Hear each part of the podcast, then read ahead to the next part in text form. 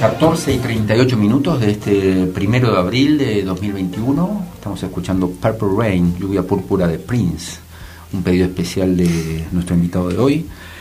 Em, te contamos que estás por la número 1 FM Profesional 89.9 escuchándonos y que puedes vernos en vivo en este instante si tenés Instagram por arroba festasalta. También este programa será desgrabado y subido a nuestras redes sociales y página web festaweb.com.ar y también puedes escuchar esta misma entrevista, este mismo diálogo que tendremos con nuestro distinguido invitado en nuestro canal de Spotify.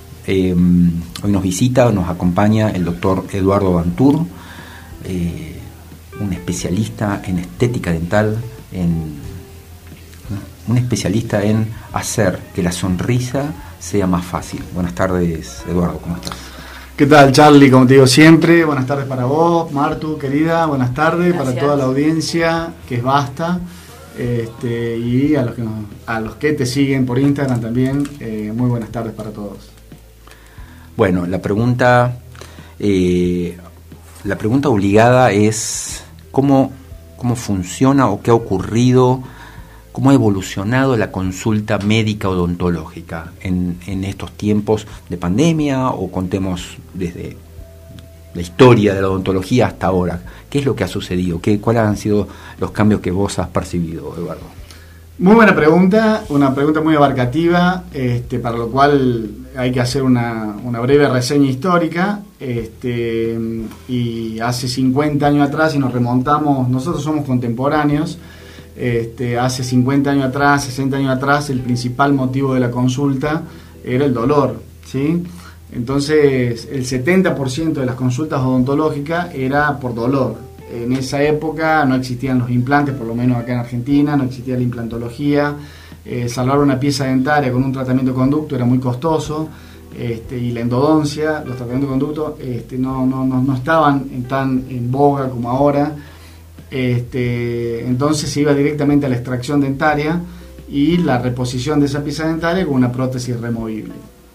Eso es la prehistoria de la odontología. sí, no, no, tan prehistoria, yo creo que ha avanzado muy rápido en los últimos 50, 60 años. Como toda la medicina en general, ¿no? hemos pasado de, no, de, perder un ojo a poder que haya un trasplante de córnea. Es lo que yo digo siempre, hoy la medicina, la ingeniería biológica, la medicina nuclear, eh, ya no está abocada a, a, enlentecer el envejecimiento como fue en los 90 o en el 2000. Hoy en día están este, investigando para, para, no llegar a la muerte. O sea, es una cosa muy loca, pero cuando lees, lees revistas científicas te das cuenta que, que, están súper avanzados están tirando ahora una sonda a Marte a ver si hay vida, o sea, está todo como muy rápido, ¿sí? De pronto, este, por yo te doy un ejemplo.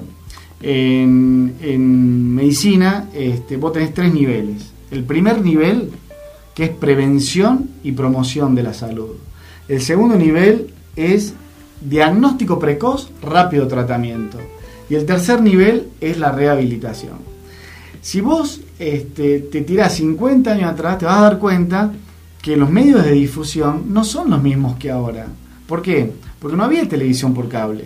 ¿sí? Acá en Salta veían, creo que Canal 11, en Córdoba veíamos el 8, el 10 y el 12 no existía la televisión por cable, no existía la telefonía celular, no existía internet, razón por la cual ya la difusión, que es el, eh, primer eh, nivel de, la salud, de los niveles de la salud, estaba eh, reducido, limitado, limitado, tal cual a lo que es ahora.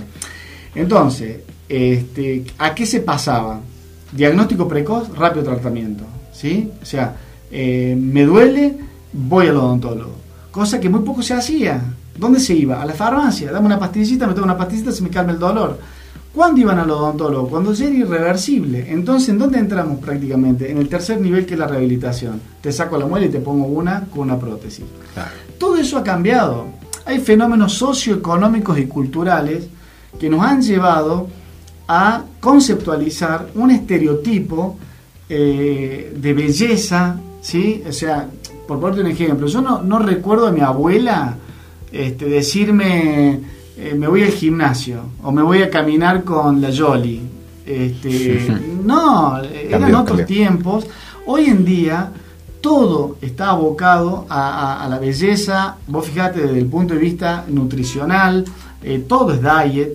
Yo me acuerdo, era, era pibe, y la bebida el light que existía, la única, se llamaba TAB, T-A-B larga. era intomable, era una cola sí, con edulcorante. Sí, sí, la recuerdo. Era intomable, creo que lo tomaban los diabéticos. Hoy en día todo es reducido en azúcar, todo es reducido en, calorías, todo es diet, todo es light. Bueno, tiene que ver mucho con lo que decías, esto de, bueno, la, revolución informática, que, que esta famosa quinta revolución industrial, digamos, que va desde el ámbito de, de todo lo que es masificación de, de información, ¿no? Hoy tenemos, tenemos literalmente a, tres segundos la información, creo que casi toda la población en general, ¿no?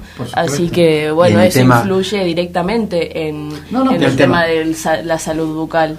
El tema, me, parece entonces que, lo que nosotros como pacientes hemos eh, también evolucionado un poquitito es no esperar hasta el momento del dolor y quizá recurrir digamos, por cuestiones de prevención y también por cuestiones de estética, visitamos a un odontólogo, visitamos a un especialista. Eso, es más estética, eso fue lo que ha ocurrido. Mira, eh, como decía el, poeta, y lo que yo digo siempre, lo único que evoluciona con el paso del tiempo es la tecnología. El hombre no. El hombre siempre es el mismo. Entonces, vos me decís, bueno, yo ahora, las personas, ahora los pacientes, concurrimos más, este, eh, tenemos más eh, prevención. Y también tenés más prevención, esto es como el huevo y la gallina, o sea, vos tenés más prevención porque estás viendo que se difunde calendarios de vacunación, se difunde eh, técnicas de cepillado, hay propagandas en la televisión, te metes en internet, en todos lados figura, o bien es al revés, porque la persona, ¿sí? el ser humano, evolucionó de alguna manera y, se preocupa más por su salud bucal que empezaron a difundirse a través de los medios. Entonces, eh, para responder a tu pregunta y no ser demasiado eh, extenso y aburrir a la, audiencia, este, hoy en día todo ha cambiado. ¿sí? Esa evolución socioeconómico y cultural ha cambiado y hoy en día Así como hace 50 años el 70% de las consultas odontológicas eran por dolor, este, hoy en día se ha revertido ese porcentaje y el 70% de las consultas son por estética. O sea, es inadmisible para cualquier persona de clase media que le falte un diente adelante. O que se le fracture un diente adelante, o lo que fuera o que se le manche un diente de adelante, o si hizo un endodoncia, un tratamiento de conducto hace 10 años, se le puso oscuro el diente. Que ya, es lo que me está pasando a mí en este momento. Ya, el tema de que se me puso oscuro un diente, mirá, mirá qué loco, ya recurren a ver de qué manera me lo podés solucionar. O sea, ya no es la ausencia, sino el cambio de coloración. Entonces, esto de, vernos bien, esto de, de las de la, de la este, mastectomía, es decir, de la, de la mamoplastía, de las rinoplastías, del gimnasio, de vernos bien, este, de sonreír bien. Todo eso hace que hoy el principal motivo de consulta de los pacientes sea por estética dental. Bueno, o sea, eh, yo como, bueno, fiel a, las redes sociales como de ser Instagram, Instagram es todo eh, bueno, no, no, no, es directamente surrealista, digamos, la perfección de los cuerpos, de las sonrisas, de todo. Eh, pero bueno, más o menos como que nos obliga, como eh, viste que estaba como en, un tiempo eh, la Barbie como el estereotipo de belleza, bueno, ahora es algo todavía más irreal todavía, que son las modelos de Instagram que bueno, también es cierto.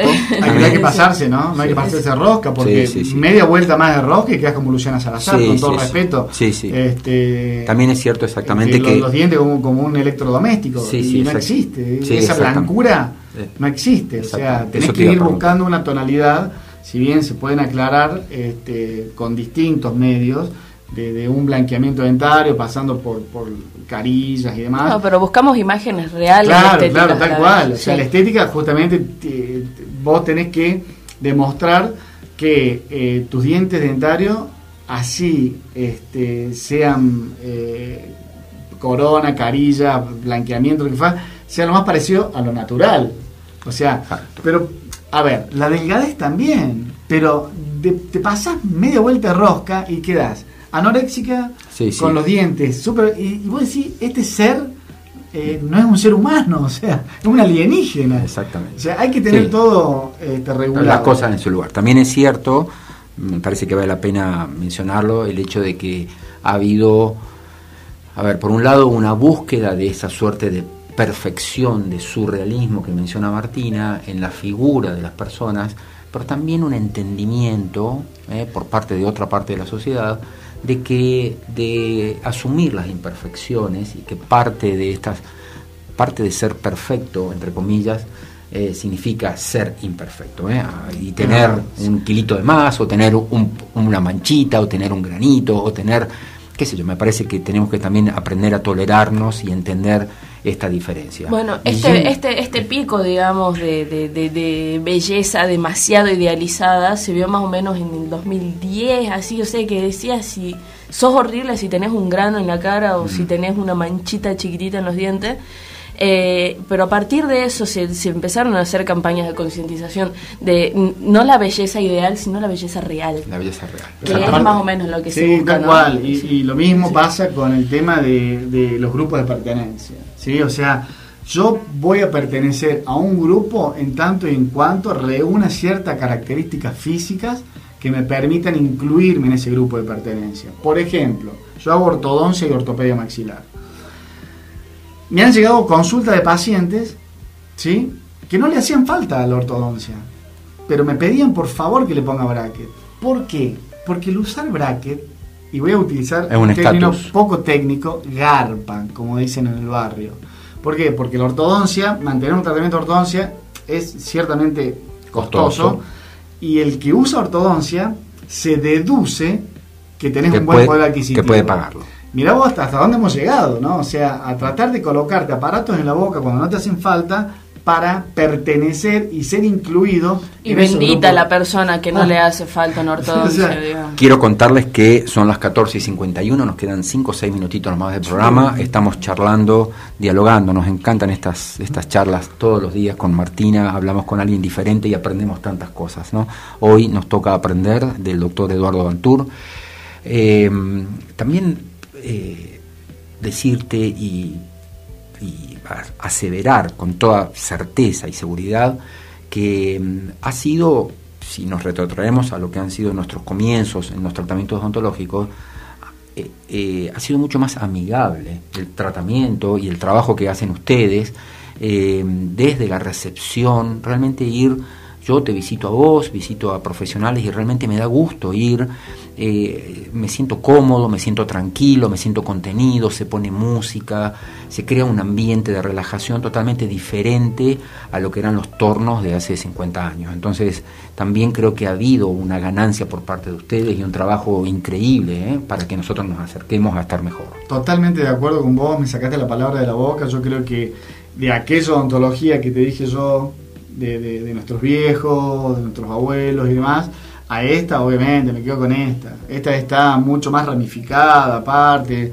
Cada, cada, subciencia de esta ciencia, a su vez, tiene ramificaciones, qué sé yo. Este, Especialidades. La ortopedia maxilar, ¿me entiendes? O sea, eh, la ortopedia maxilar, tratar eh, de, modificar los huesos para, para tener una armonía facial, no solo desde el punto de vista estético, sino desde el punto de vista funcional. Entonces, este, cada ciencia ya hace, la, endodoncia, el tratamiento de conducto antes se hacía manual, hoy ya se hace mecanizada. Entonces, cada, cada, cada pequeña ciencia se va ramificando y se va cada vez haciendo más fino, para lo cual el paciente tiene una cobertura eh, para, lo, para lo que necesite. Específica. pedime lo que necesitas y yo te lo hago. Y si no lo sé hacer, te derivo a un colega que seguramente lo sabrá hacer mucho mejor que yo. La última pregunta, Eduardo, eh, tiene que ver con eh, la prevención. Nosotros insistimos ¿no? en lo que es la higiene, la salud bucal. Eh, es una cosa que como padre yo me canso de decirle a mi hijo, lávate los dientes, lávate los dientes. ¿qué, ¿Cómo educamos? ¿Cómo, ¿Cómo es el paradigma cultural? ¿Qué tenés para decirle vos como profesional, ya con experiencia, con, con, aplomo, a, los chicos y también a los grandes? Eh, yo creo que depende del segmento etario eh, del receptor del mensaje. Si es un niñito, sabemos perfectamente que se aprende con el ejemplo. ¿sí? Si yo tengo un hijo, este, lo, pongo, le pongo un banquito al lado del antebaño, que se pare y yo me cepillo los dientes, le doy el cepillo de dientes a él y automáticamente el niño empieza por eh, a copiar, ¿sí? Este, y mm, copiar. Tal cual. Tal cual. Eh, va, copiando y, se va educando en eso. Después, bueno, la, parte más difícil es eh, la parte de, los niños de la primaria, ¿sí? Los niños de, de 6 a 12 años son más rebeldones, toman el té rápido y salen a jugar la pelota el tema es, es cortito, son tres cepillados eh, por día a la mañana, pero no a la mañana antes de desayunar. La mayoría de la gente se levanta, se cepilla los dientes y después baja a desayunar. Y sale a la calle con los restos de comida en la boca. No, desayuna primero, cepillate y después andas a tu rutina. Al mediodía lo mismo, almorzas y después te cepillas. Y el fundamental, el que no puede faltar, es a la noche a la noche después de cenarte, cepillar los dientes y te vas a la cama. ¿Por qué? Porque estás ocho horas después sin cepillarte. Entonces, eso. Después hay miles de técnicas, la técnica de VAS y demás que seguramente en otros programas, o, después yo te lo cuento en el consultorio y después vos le contás a la gente eh, cuáles son las mejores técnicas. Muchísimas gracias Eduardo Antur, esto ha sido todo por hoy. gracias a ustedes, me sentí muy cómodo, la verdad se pasó rapidísimo. Muy instructivo tus, tus charlas. A todos ustedes desearles unas muy felices Pascuas de Resurrección junto a sus familias, junto a sus seres queridos.